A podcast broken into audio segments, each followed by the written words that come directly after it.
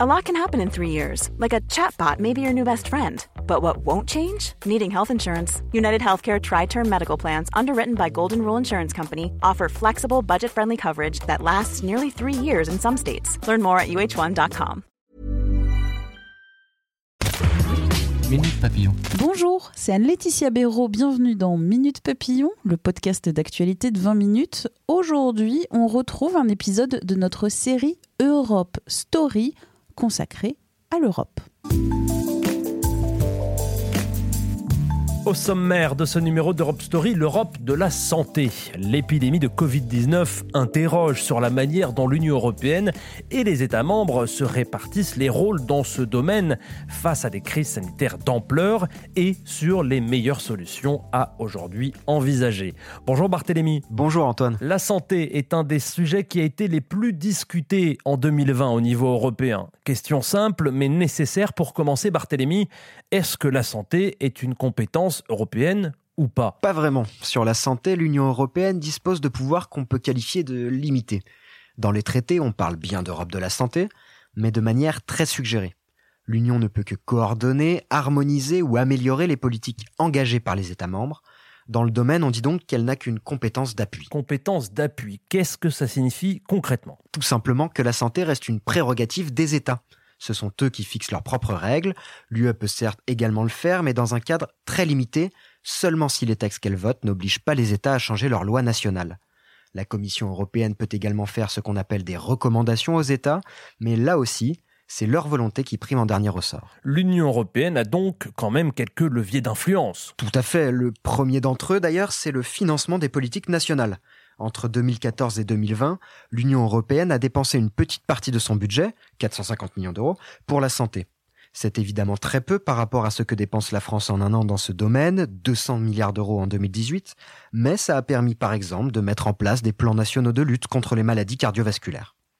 Le deuxième, c'est la création d'agences comme l'Observatoire européen des drogues et des toxicomanies qui permettent de faire des études européennes et de coordonner l'action des États, et enfin, le troisième levier, le plus important pour l'Union européenne, c'est de recourir à d'autres politiques dans lesquelles elle détient plus de compétences pour agir sur la santé des Européens. Sur ce dernier point, est-ce que vous pouvez nous donner un exemple? L'Union européenne jouit par exemple d'une compétence exclusive en matière d'union douanière. Ça veut dire que c'est elle qui définit les normes des produits qui peuvent entrer sur son territoire et ça lui permet donc d'assurer une qualité minimale pour les médicaments, les produits alimentaires ou le tabac. C'est un moyen direct de protéger la santé des Européens, comme l'explique Bruno Ferreira, directeur général de l'alimentation au ministère de l'Agriculture. Oui, nous pouvons tout à fait affirmer que notre alimentation en Europe est une des plus sûres au monde, et notamment par le fait que euh, la réglementation européenne a fixé une obligation de résultat pour les opérateurs, le produit qui est mis sur le marché doit être sûr. Et s'il n'est pas sûr, c'est eux qui en sont responsables. On l'a vu, l'Europe agit dans la limite de ses possibilités dans le domaine de la santé.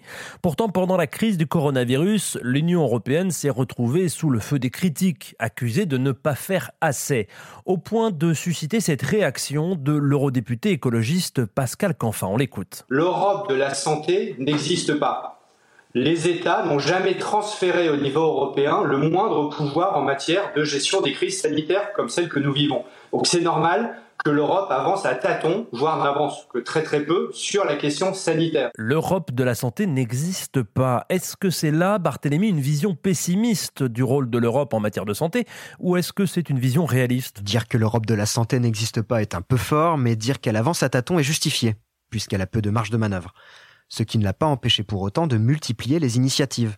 On peut résumer schématiquement son action en trois catégories la coordination, l'édiction de normes et l'intervention d'urgence. Commençons par la coordination. Est-ce que vous pouvez nous donner un exemple? La coordination, c'est quoi? C'est des réunions du Conseil des ministres de la Santé, par exemple, qui permettent un meilleur partage de l'information entre les États.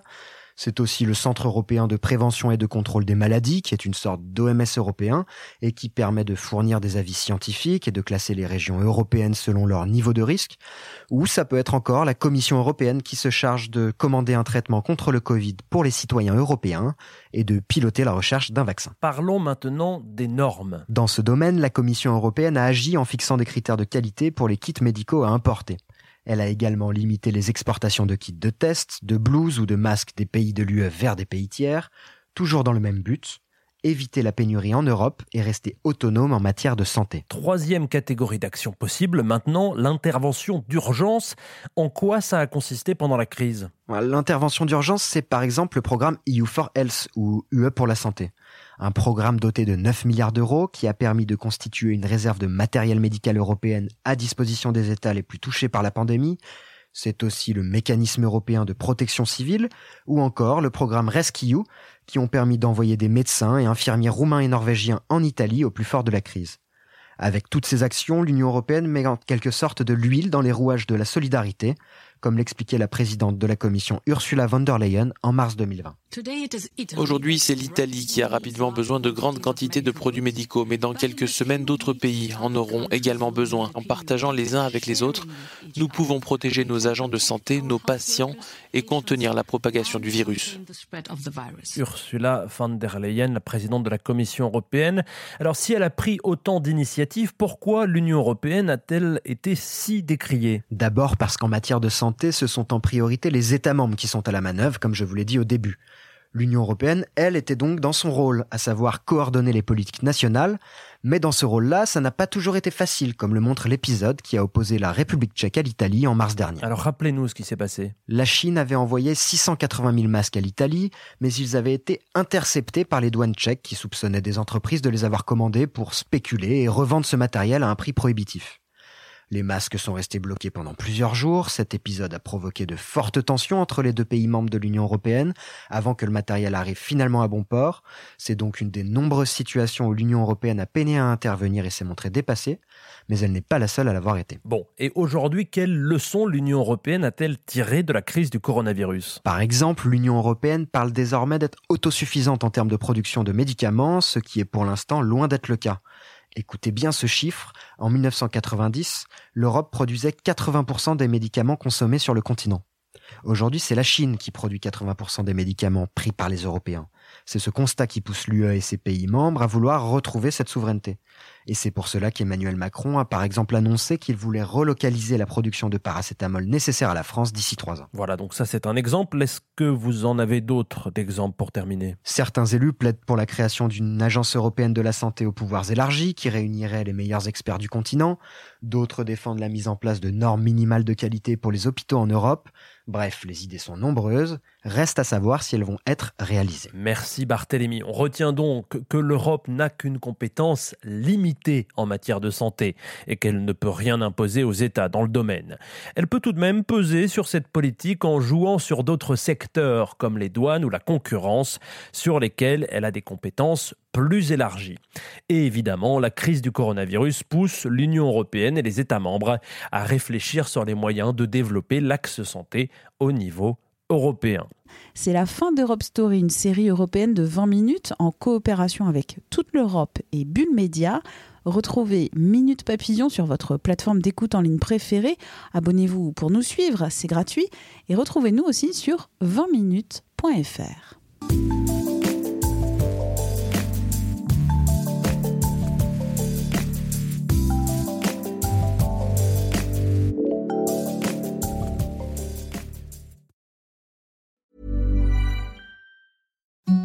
Imagine the softest sheets you've ever felt. Now imagine them getting even softer over time. That's what you'll feel with Bowl and Branch's organic cotton sheets. In a recent customer survey, 96% replied that Bowl and Branch sheets get softer with every wash. Start getting your best night's sleep in these sheets that get softer and softer for years to come. Try their sheets with a 30-night guarantee. Plus, get 15% off your first order at bowlandbranch.com. Code BUTTERY. Exclusions apply. See site for details. Hi, I'm Daniel, founder of Pretty Litter. Did you know cats tend to hide symptoms of sickness and pain? I learned this the hard way after losing my cat, Gingy. So I created Pretty Litter, a health monitoring litter that helps detect early signs of illness by changing colors, saving you money and potentially your cat's life. Pretty Litter is veterinarian developed, and it's the easiest way to keep tabs on your fur baby's health right at home. Go to prettylitter.com and use code ACAST for 20% off your first order and a free cat toy. Terms and conditions apply. See site for details. On ne va pas se quitter comme ça. Vous avez aimé cet épisode? Sportif, généraliste, sexo ou scientifique, varié mais toujours bien informé. Découvrez les autres podcasts de la rédaction 20 minutes sur votre application d'écoute préférée ou directement sur podcast au pluriel.20minutes.fr. Et merci de nous avoir écoutés.